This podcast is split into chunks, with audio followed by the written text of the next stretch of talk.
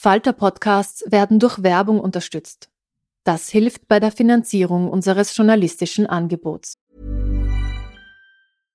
Hey Dave. Yeah, Randy. Since we founded Bombus, we've always said our socks, underwear, and t-shirts are super soft. Any new ideas? Maybe sublimely soft. Or disgustingly cozy. Wait, what? I got it. Bombus. Absurdly comfortable essentials for yourself And for those facing homelessness. because one purchased equals one donated. Wow, did we just write an ad?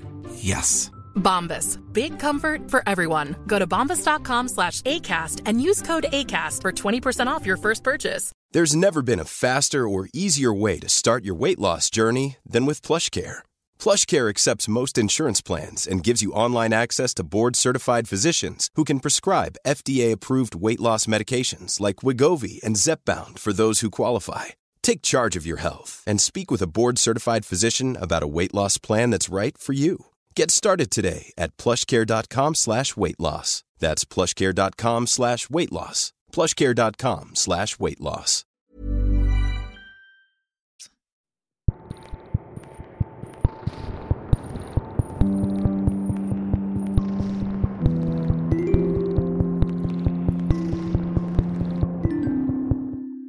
Herzlich willkommen bei einer neuen Folge von Besser lesen mit dem Falter. Heute begeben wir uns auf eine Reise nach Marokko und wollen den perfekten Sternenhimmel über der Wüste sehen.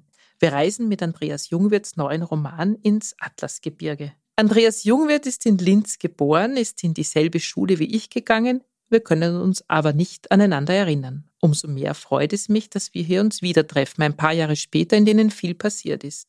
Andreas Jungwirth hat eine beeindruckende Karriere rund um Theater und Hörspiel und auch schon einige Bücher geschrieben. Ich freue mich, wenn Sie uns auf unserer Marokko-Reise begleiten. Ja, lieber Andreas, ich freue mich, dass wir uns hier im Falterstudio gegenüber sitzen. Wir sprechen heute über deinen neuen Roman im Atlas. Wir sprechen über einen Reiseroman im weitesten Sinn. Nicht nur, aber auch ein Roman, in dem es um eine Reise in ein fremdes Land geht. Und ich nehme an, du hast ihn geschrieben, während man nirgendwo hinreisen konnte. Ist das richtig? War das so oder berichtigst du mich gleich? Nein, das stimmt. Ich habe ihn mehr oder weniger während des ersten Lockdowns und danach entwickelt. Und wie war das? Du hast dir gedacht, jetzt muss man mal irgendwo hinfahren, sei es auch nur im Kopf und hast dir die Geschichte spontan ausgedacht, Nein, aus nein. Mangel am Reisen oder war Nein, das schon ich hatte, immer? Ich hatte ein gefülltes Notizbuch, weil ich habe die Reise gemacht. Und zwar war das Weihnachten Silvester 2018, 19 und habe mir damals, ich war da zehn Tage unterwegs oder wir waren zehn Tage unterwegs, anschließend Notizen gemacht, eigentlich nachdem mein Lebensgefährte und ich in einem Lokal gesessen haben am letzten Abend und uns die Reise nochmal durch den Kopf gehen haben lassen und die absurdesten Begebenheiten, die wir da erlebt haben, gesammelt haben. Und ich oder wir haben damals gesagt, ich mache ein Hörspiel draus. Das war eigentlich die erste Idee. Mhm. Und da hatte ich dann mein Notizbuch gefüllt, um es irgendwann zu realisieren. Und ich glaube, Anfang 2020 habe ich mich dann rangesetzt. Ja, wenn man das Buch liest, wird einem völlig klar, dass so ein Buch nicht entsteht, indem man mit dem Finger auf der Landkarte einmal durch Marokko fährt, äh, weil das Buch lebt von Gerüchen, Geschmäckern, Geräuschen. Äh, Es ist ein sehr sinnliches Buch. Also es ist eigentlich logisch, dass du das irgendwann erlebt hast. Genau. Die Reise ist quasi der Motor des Buches. Also es ist ähm, eine einwöchige Reise, acht Tage. Es ist aber auch ein großer Beziehungsroman. Vielleicht erzählst du uns ein bisschen aus erster Hand etwas über diese beiden Menschen, die Mhm. diese Marokko-Reise unternehmen. Vielleicht erst noch mal kurz zum Reiseroman. Ich fand das ganz praktisch, eine Reise als Dramaturgie zu verwenden, weil ich habe da verschiedene Stationen und kann entlang dieser Stationen die Geschichte entwickeln. Das ist nicht äh, besonders einfallsreich, aber es bietet sich an und es hat mir einen Rahmen gegeben, über den ich nicht groß nachdenken musste. Das heißt, es ist einfacher, weil es verschiedene Stationen gibt, gibt es schon eine Dramaturgie, als wie wenn die beiden ihre Beziehung in ihrer Wiener Wohnung Genau, abarbeiten und genau, jeder geht halt zu genau, seiner Arbeit. Genau. Mehr nachgedacht habe ich über die Beziehung. Ich sage jetzt mehrere, es ist ein Beziehungsroman. Ich glaube, es ist auch ein Liebesroman. Es ist ein bisschen eine Interpretationssache. Und das Besondere, ich äh, habe es vorhin schon gesagt, ich bin mit meinem Lebensgefährten gereist. Es ist auch eine Beziehung zwischen zwei Männern. Es ist eine Beziehung zwischen zwei Männern, die Mitte 40 sind und die eine Beziehung seit einem Jahr haben. Es gibt David und Stefan. Wir sind bei David. Also ich habe einen auktorialen Erzähler, der mehr oder weniger immer bei David ist. Von David erfahren wir dadurch etwas mehr. Wir erfahren auch, dass ein Jahr für ihn so die Grenze ist, wo Beziehungen eigentlich in der Regel abgebrochen werden. Also das heißt, für ihn ist das ein ziemlich neuralgischer Punkt, ein Jahr mit einem Mann zusammen. Und für Stefan ist es ähnlich. Wir erfahren das nicht genau, wie das in seiner Vorgeschichte ist, aber wir können vermuten, es ist nicht ganz unähnlich. Die beiden haben sich in einem Chat kennengelernt, haben beschlossen, zusammen zu sein. Ich sage das jetzt so etwas nüchtern, weil man vermutet vielleicht nicht die große Liebesgeschichte dahinter von Anfang an. Also sie sind eigentlich, wie die Reise es ja auch tut, sie sind auf einem Weg zu ihrer Beziehung. Mhm. Die beiden, vielleicht um sie kurz zu charakterisieren, David ist Bühnenbildner. Das ist nicht ganz unwichtig für das Buch, weil es in dem Buch als ein zentrales Thema ich sage es jetzt mit einem Schlagwort, die Kulisse gibt. Und er ist auch auf dieser Reise mit dem Auftrag, ein Bühnenbild für ein Stück zu suchen. Stefan ist nicht genau definiert, aber sowas wie ein Betriebswirtschaftler, ein Zahlenmensch. Und das drückt sich auch in dem aus, wie sie an die Reise herangehen. Stefan organisiert die nämlich. David, ich will nicht sagen, er macht mit, aber es hat ein bisschen was davon. Mhm. Also Sie sind sehr unterschiedlich. Das ist ja schon mal äh, ein großes Wagnis, mit so jemandem eine Reise einzugehen. Es ist ja nicht so, dass der Stefan da alles dem Zufall überlässt. Das ist ja ein ziemlich strukturierter Typ. Ähm, das heißt, die Reise ist sehr gut vorgeplant. Mit Chauffeur, mit Flugzeug, mit genau, wo sie übernachten und so weiter. Bist du eher beim Reisen Team Stefan oder Team David? Äh, Team David. Team David. Mhm. Und das ist ja dann auch nicht so aufregend und so anstrengend, wenn du das nicht weißt, wo du heute Nacht übernachten wirst. Naja, ich bin ja mit jemandem unterwegs, der strukturiert ist und ich kann mich auf den verlassen. Also insofern ist es nicht sehr aufregend. Okay. Ja, die beiden haben eben acht Tage Urlaub. Das ist ein sehr begrenztes Zeitfenster. Sie wollen nicht ewig fliegen. Das heißt, ähm, auch das Reiseziel ist jetzt ein bisschen eingeschränkt. Und sie wollen unbedingt beide, das ist zumindest eine Gemeinsamkeit, die sie haben, sie wollen den Himmel über der Wüste sehen. Warum wollen sie das unbedingt? Das ist jetzt kein Herzenswunsch, wie vieles in dem Roman kein Herzenswunsch ist. Das ergibt sich, weil David an einer, ich glaube, es heißt bei der letzten Premiere der Saison mit einem Typen ins Gespräch kommt, der ihm sagt, er hätte alle afrikanischen Länder bereist, also die möglich sind zu bereisen ist ja bei manchen wirklich zu gefährlich, aber er hat sehr viele bereist und was du gesagt hast, sie wollen nicht zu weit wegfahren und so kommen sie irgendwie auf Marokko.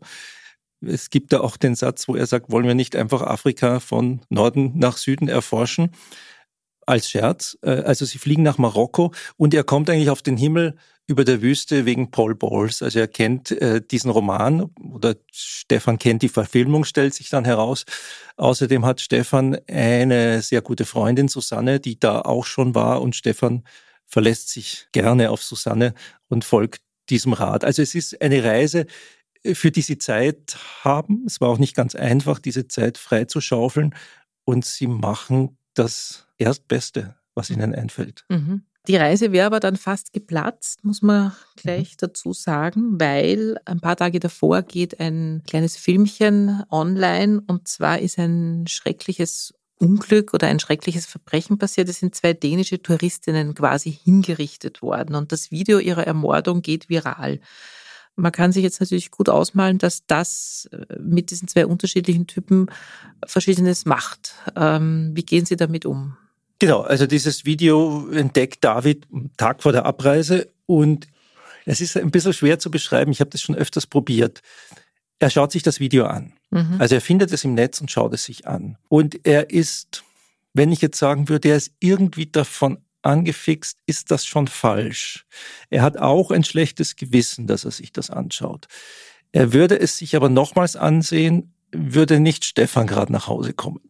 Stefan hat davon auch erfahren und Stefan denkt durchaus darüber nach, die Reise abzusagen, weil er nicht in ein Land fahren will, wo, wie er sagt, Touristinnen aufgeschlitzt werden. Sie entscheiden sich dann doch zu fahren. Ich sage mal aus pragmatischen Gründen. Erstens gibt es keine Reisewarnung. Dadurch wird die Versicherung, die Stefan abgeschlossen hat, nicht fällig. Also das ist durchaus ein Grund, das spielt mit. Und David will die Reise machen. auch weil sie sich die Zeit freigeschaufelt haben. Und er findet das jetzt nicht so dramatisch, obwohl sie über den Atlas müssen, wo das passiert ist. Er sagt, der Atlas ist groß. Also sie fahren. Aber David beschäftigt dieses Video weiterhin, eigentlich die ganze Zeit. Und es beschäftigt ihn auch heimlich. Also er schaut immer wieder heimlich ins Netz, ob es neue Nachrichten gibt. Es gibt am Anfang überhaupt keine Vermutung, wer dahinter steckt was wir übrigens über den ganzen Roman hin eigentlich nicht erfahren, was da dahinter steckt. Also jeder hat eine andere Geschichte oder benutzt doch die Geschichte für sich, um ein politisches Statement abzugeben. Der Fahrer zum Beispiel. Also es beschäftigt ihn die ganze Zeit und es führt dann. Man darf nicht zu viel verraten, ja. aber es ist, also ich habe es ein bisschen so interpretiert. Ähm, der Unterschied zwischen den beiden ist ja, der David hat einen kreativen Beruf. Mhm. Das heißt, er ist natürlich auch immer auf der Suche nach, mhm. nach Bildern, mhm. nach Dingen, die ihn in seinem Beruf als Bühnenbildner, als Kompositeur mhm. von Schauplätzen in irgendeiner Form befruchten. Ja. Und es klingt jetzt natürlich sehr arg, wenn man sagt, äh, auch so etwas Grausiges kann einen irgendwie befruchten. Natürlich, aber genau. es ist natürlich, das ist der Unterschied zum Betriebswirt, oder? Genau. Aber er fühlt sich ganz wohl nicht dabei dabei, dass er sich von dem, wie du jetzt sagst, von diesem Video befruchten lässt. Was ich total interessant fand, ist eben, wie sie reisen. Das ist sehr, sag ich mal, privilegiert. Zwei weiße Europäer mit nicht wenig Geld, die natürlich jetzt nicht per Autostopp oder mit irgendwelchen Zügen in der dritten Klasse durchs Land fahren, sondern die haben natürlich einen Fahrer und fahren mit diesem Fahrer durchs Land. Und da ergeben sich natürlich seltsame Dinge. Ich glaube, jeder von uns kennt das. Man ist in einem fremden Land, möchte gerne sich ein bisschen frienden mit diesen Einheimischen, aber natürlich nicht zu viel. Und es ist ja auch ganz schnell peinlich. Ähm, vielleicht erzählst du uns mal ein bisschen, was unsere beiden Helden da am Rücksitz dieses großen Autos so erleben. Also du hast recht, es ist natürlich eine privilegierte Reise. Es ist aber auch eine Reise, die sehr viele Leute, also die aus Europa kommen, aus Amerika, äh, so machen. Es ist auch, glaube ich, nicht sehr einfach oder empfohlen, da zu trampen. Äh, es ist auch eine, wenn man im Nachhinein drauf schaut, vielleicht eine Fadereise. Also man könnte sie von vornherein abenteuerlicher gestalten. Wir haben das schon gesagt, das ist alles sehr, sehr gut durchgeplant. Ja, und jetzt sitzen die zwei da hinten bei Khalifa, so heißt unser Fahrer, auf der Rückbank.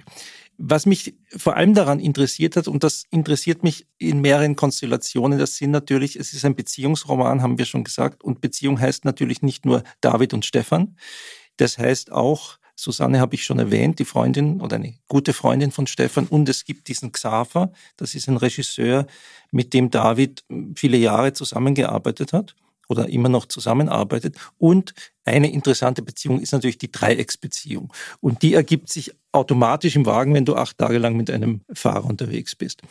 Und äh, die erste Geschichte, die dieses Paar schon im Vorfeld beschäftigt und die einen als weiß ich aus eigener Erfahrung als schwules Paar, wenn du in solche Länder fährst, immer beschäftigt, ist die Frage, was sage ich dem Fahrer, in welchem Verhältnis wir da hinten auf der Rückbank zueinander stehen weil wir wissen, in diesen Ländern ist Homosexualität, äh, sie findet natürlich statt, aber sie ist offiziell verboten.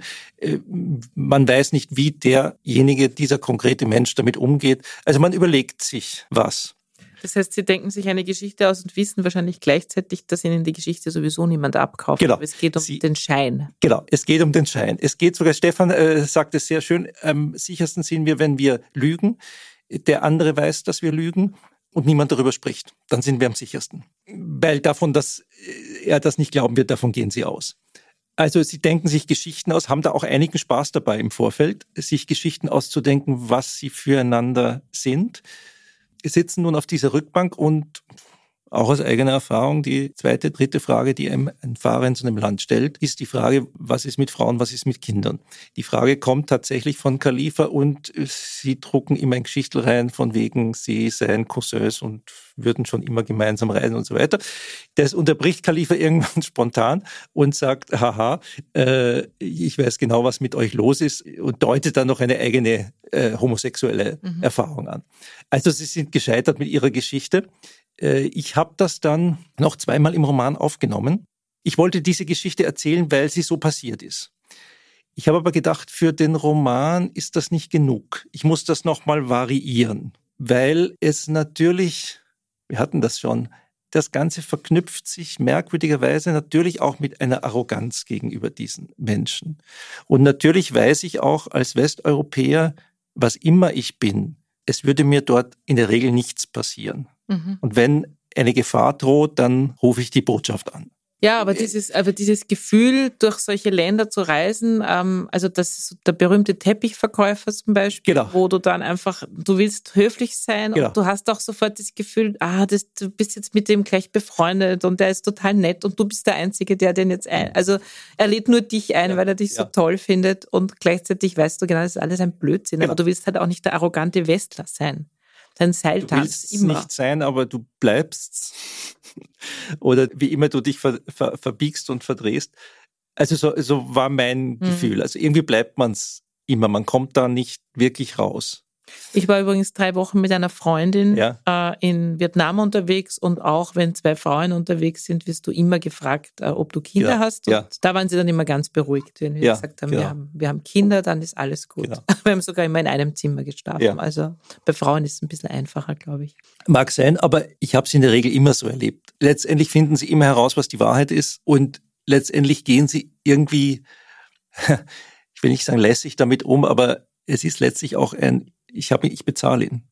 Also es ist ein Dienstverhältnis. Es ist ein Dienstverhältnis, ja. Und nichts anderes, auch wenn beide Seiten manchmal so tun, als könnte es ein bisschen mehr sein, aber im Grunde ist, bleibt es das. Mhm.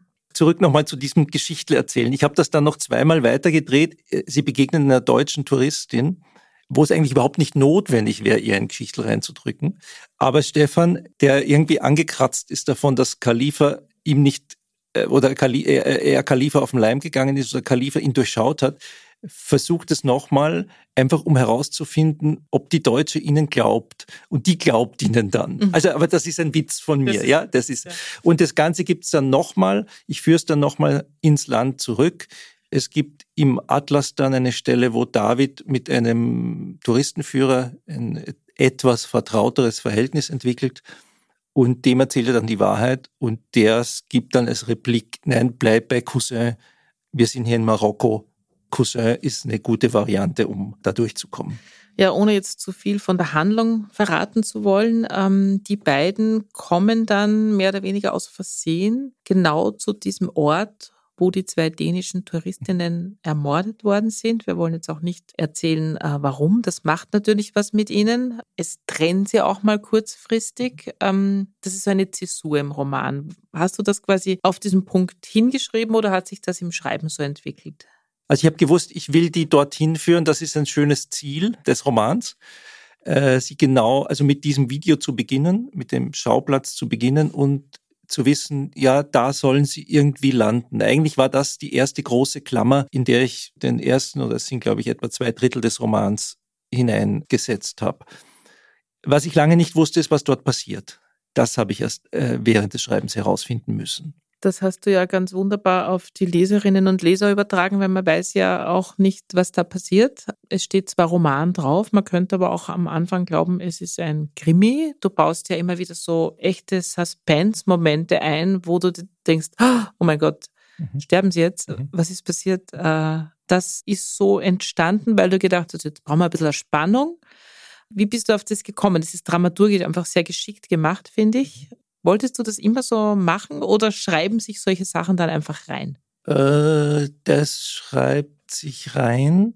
Wobei ich bin ja so jemand, der wahnsinnig oft seine Texte liest. Und ich habe irgendwann eine Technik entwickelt, Abstand nehmen zu können und zu überprüfen, wie ein Leser oder eine Leserin mit meiner entwickelten Spannung mitgeht. Und ich langweile mich schnell. Das heißt, ich, ich glaube, so entwickle ich das nach und nach. Also da gibt da gibt's einen Text, ich lese den, ich merke, ah, der geht zu weit, der verrät zu viel, ich muss wegnehmen. Dadurch bleibt der Leser in der Spannung, dadurch blättert er um. Also da passiert viel beim Schreiben. Gleichzeitig hatte ich natürlich schon so im Hinterkopf, ohne jetzt einen Krimi schreiben zu wollen, was es auch nicht ist ich habe dieses Element der toten Frauen. Ich weiß, dass ich meine Protagonisten dahin bringen will. Und alleine das legt natürlich was vor, was zu solchen Spannungselementen, glaube ich, auch mhm. führt. Ja, dann reden wir vielleicht noch ein bisschen über deine Art zu schreiben. Du hast ja sehr, sehr viele Hörspiele mhm. verfasst, nicht ganz so viele Romane, also viel, viel mehr Hörspiele. Was ist für dich der Unterschied zwischen Hörspiel und Roman? War die erste Frage. Und die zweite, die mich beim Lesen immer wieder gefragt, sind die Dialoge besonders wichtig für dich, weil du ja Hörspiele mhm. schreibst und quasi ein Dialogschreiber bist mhm. beim Hörspiel? Ein ganz wesentlicher Unterschied ist, ein Hörspielmanuskript hat etwa 40 Seiten wenn überhaupt. Also ich, mehr Platz habe ich nicht. Also es gibt in Deutschland in der ARD Sendeplätze, die gehen auf 70, 80 Minuten, da ist das ein bisschen umfangreicher. Das zweite ist, so wie ich Hörspiele schreibe, bestehen sie tatsächlich vor allem als Dialoge. Ich tue mir auch sehr viel leichter, Dialoge zu schreiben. Also ich habe immer das Gefühl, einen Roman zu schreiben oder überhaupt Prosa zu schreiben, ist für mich wie Bergsteigen. Und ich habe irgendwann das Gefühl, pff, mir geht die Luft aus. There's never been a faster or easier way to start your weight loss journey than with PlushCare. PlushCare accepts most insurance plans and gives you online access to board-certified physicians who can prescribe FDA-approved weight loss medications like Wigovi and Zepbound for those who qualify. Take charge of your health and speak with a board-certified physician about a weight loss plan that's right for you. Get started today at plushcare.com slash weight loss. That's plushcare.com slash weight loss. plushcare.com slash weight loss. Ich tu mir wahnsinnig, also ich muss mich regelrecht zwingen, Beschreibungen zu machen. Es fängt schon bei den Figuren an. Also ich charakterisiere sie lieber über einen Dialog als über eine Beschreibung. Das ist natürlich bei einer Landschaft schwer. Also da muss, muss ich irgendwann also um das nochmal für Leute, die nicht schreiben, klar zu machen, das wäre dann sozusagen, du würdest dann die Landschaft so beschreiben, der David sitzt im Auto und erklärt dem naja, Stefan, will, wie, das wie, der Atlas ausschaut. Nicht. Genau, weil das, das so redet natürlich niemand. Also das heißt, ich müsste auf die Landschaft verzichten.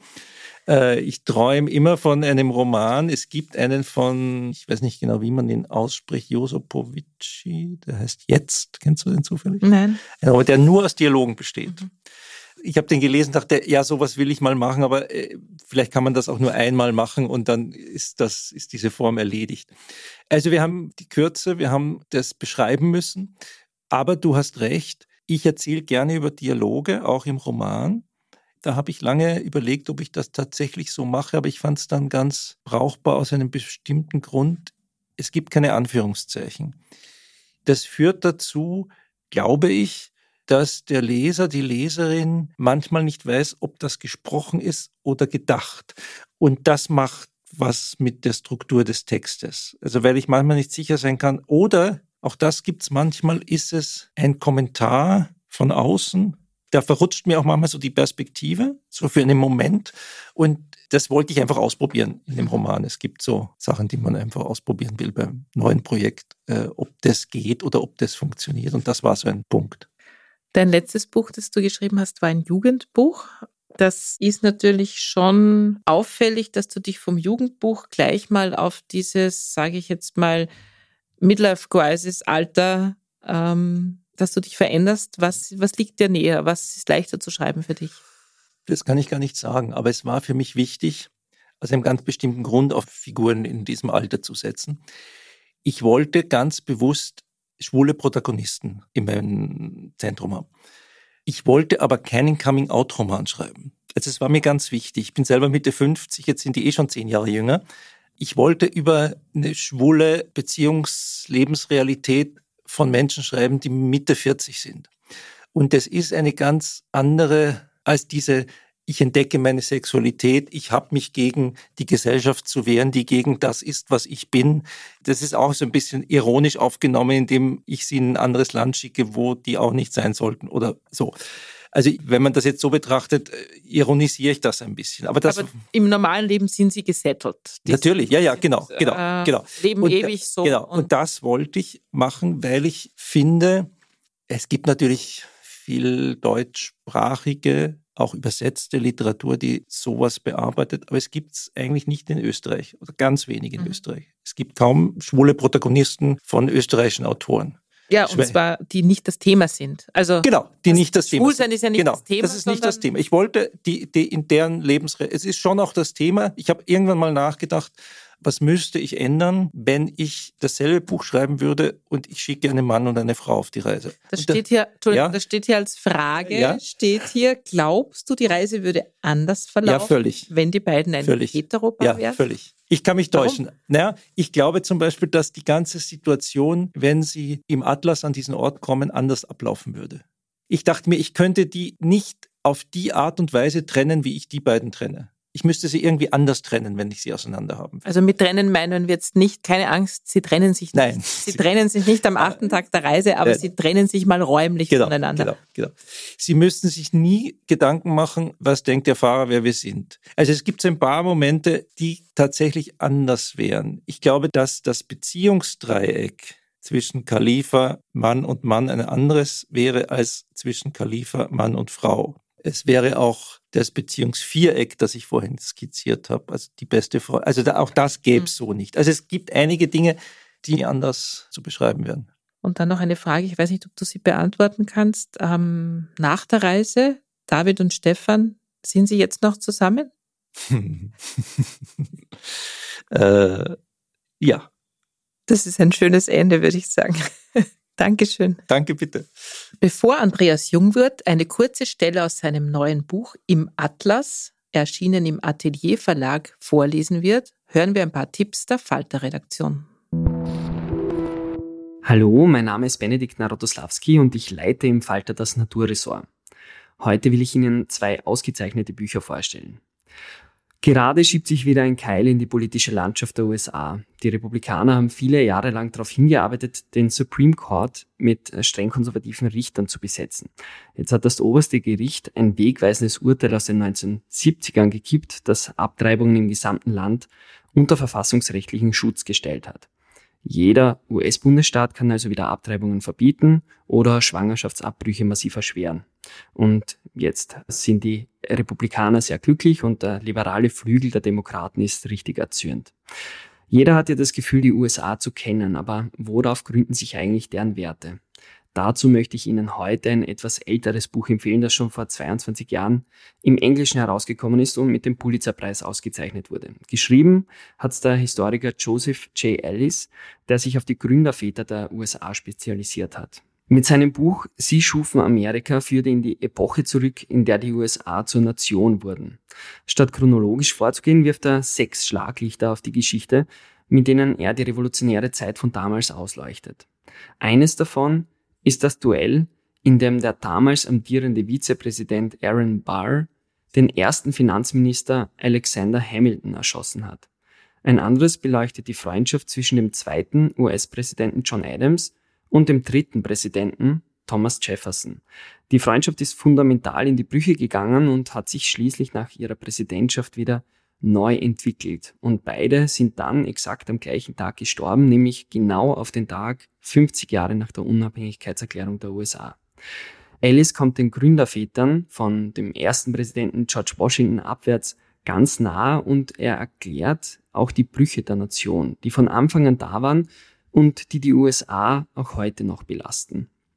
Dazu zählten damals etwa die Frage, wie viel Macht die US-Bundesstaaten haben sollten Genauso wie die Sklavenfrage, aus der heute eine Frage des Rassismus geworden ist.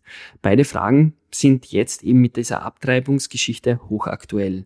Denn die Abtreibungsfrage betrifft vor allem auch die Black Community und die Frage, dass darüber die Einzelstaaten nun entscheiden dürfen, hat der oberste Gerichtshof gerade getroffen.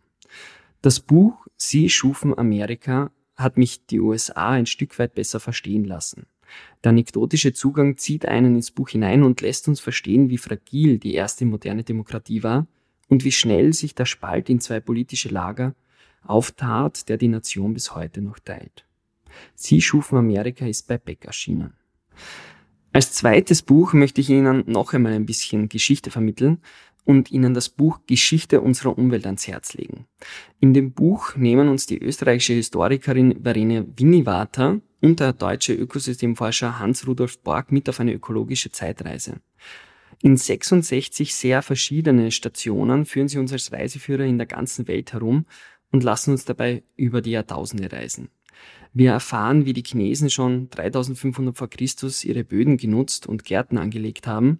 Und wir lernen ebenso, wie in Tschernobyl damals Techniker ein sicherheitstechnisches Experiment vorgenommen haben, das ziemlich schief gelaufen ist und das 1986 zum berühmten Atomunfall führte. Die beiden Autoren zeigen, wie die Politik und die Ideologie die Umwelt geprägt haben und sie behandeln zugleich alle großen ökologischen Megathemen, die uns heute beschäftigen. Dazu zählen etwa die Umweltverschmutzung und die Veränderung der Landwirtschaft, der gesellschaftliche Umgang mit dem Klima, Bodenerosion und die Ausbreitung von Krankheiten, Jagd, Überfischung, Artensterben und Atomunfälle. Die 66 Geschichten setzen sich wie Einzelsteine eines großen Mosaiks zusammen. Und auf dem Bild sehen wir, wie die Natur die Menschheit beeinflusst hat, aber auch wie der Mensch die Natur geprägt hat und wie vermeintliche Lösungen oft zu noch viel größeren Problemen geführt haben. Die beiden Autoren schreiben, Zitat Anfang, Zeitreisen ermöglichen es, die Vergangenheit der Menschen als Langzeiterfahrungsraum zu nutzen, indem wir für die Gestaltung unserer Zukunft lernen können. Zitat Ende. Es bleibt mir zu wünschen, dass viele ihr Buch lesen. Geschichte unserer Umwelt ist bei WBG Thais erschienen und 2015 als Wissenschaftsbuch des Jahres ausgezeichnet worden. Und nun liest uns Andreas Jungwirth eine kurze Stelle aus seinem neuen Buch Im Atlas, erschienen im Atelier Verlag. Nach einer Stunde hatten sie die Serpentinen und den Pass hinter sich gelassen und fuhren auf einer nahezu schnurgeraden Straße über eine Hochebene. Auf bewässerten Feldern wurde Gemüse angebaut. Am Horizont zog sich ein dichtes, grünes Band hin. Dass sich zwischen den Bäumen und Sträuchern ein Fluss verbarg, erkannte David erst, als er das Schild kurz vor der Brücke sah.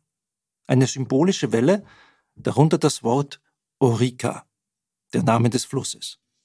Khalifa verringerte die Geschwindigkeit. Können wir halten? Ich muss pinkeln. Ohne eine Antwort abzuwarten, rollte Khalifa kurz vor der Brücke auf eine Schotterfläche neben der Straße. Er stieg aus, lief zu einem Busch und stellte sich breitbeinig hin. Stefan lachte. Scheint ziemlich Druck zu haben. David sah zu dem gelben Strahl, der zwischen Khalifas Beinen und auf den Erdboden klatschte, und musste an das Gras denken, das Khalifa rauchte und das man in seinem Urin nachweisen könnte. Dann schaute er zurück auf die Straße, die grau-braune Landschaft dahinter, schielte zum blauen Himmel hoch, wo sich Quellwolken auftürmten, wie an einem Sommernachmittag zu Hause.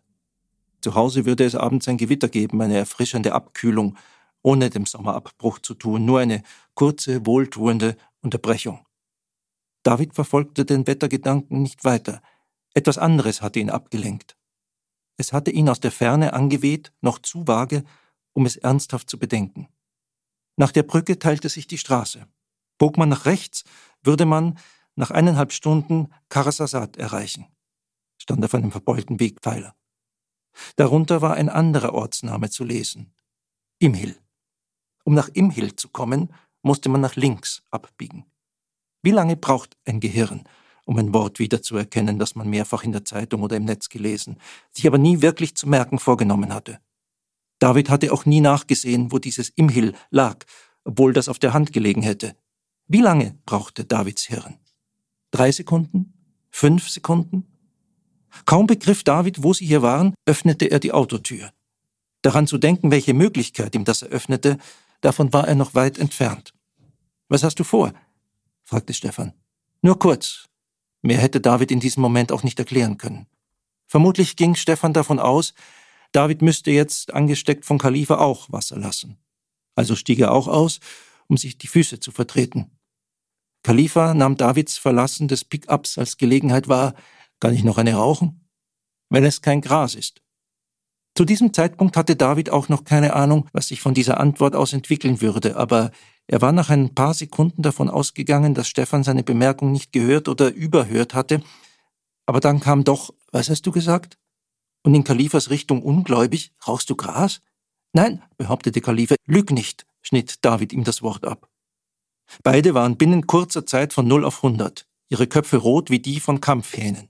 Hey, hey, hey, hey, sagte Stefan dazwischen. Khalifa beharrte darauf. David lügt. Khalifa lügt, sagte David. Fahren wir. Khalifa ließ seinen Joint fallen, von dem er nur zwei Züge genommen hatte. Nach Imhil ergänzte David Khalifas Satz. Was, wohin? fragte Stefan, noch vollends verwirrt. Wieso das denn? Er verband nichts mit diesem Namen. Ihm fehlte die Orientierung. Khalifa fehlte sie nicht. No way. Seine Augen funkelten wild. Weil David nochmals zu dem Straßenschild am anderen Flussufer gesehen hatte und Stefan seinem Blick gefolgt war, entdeckte er jetzt auch das Hinweisschild. Und was soll dort sein? No way, sagte Khalifa noch einmal. Wir fahren wie geplant. Wir fahren, wie es auf deinem Zettel steht. Klärt mich jemand auf? forderte Stefan unbeholfen. Dort waren die Morde, erklärte Khalifa knapp. Diese Mädchen, diese Däninnen. Das war's auch schon wieder mit der neuen Folge von Besser lesen mit dem Falter. Mein Gast war heute Andreas Jungwirth mit seinem neuen Roman Im Atlas, erschienen im Wiener Atelier Verlag. Bewerten Sie uns gerne bei Spotify, Apple Music oder in der Podcast-App Ihrer Wahl. Alle zwei Wochen gibt's eine neue Folge. Ich freue mich auf das nächste Mal.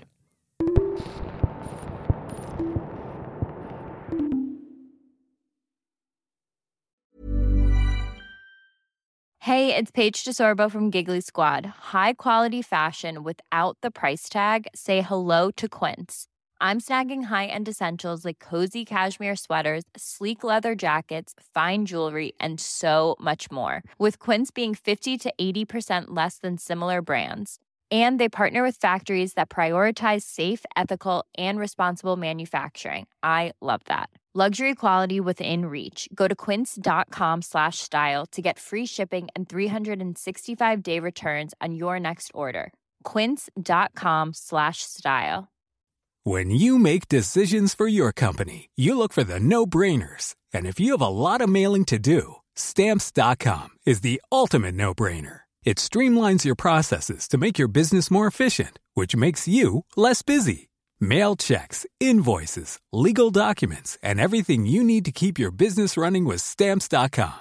Seamlessly connect with every major marketplace and shopping cart. Schedule package pickups and see your cheapest and fastest shipping options from different carriers. With rates up to 89% off USPS and UPS rates. And with the Stamps.com mobile app, you can take care of mailing and shipping wherever you are. Make the same no-brainer decision as over 1 million other businesses with stamps.com. Sign up with code program for a 4-week trial plus free postage and a free digital scale. No long-term commitments or contracts.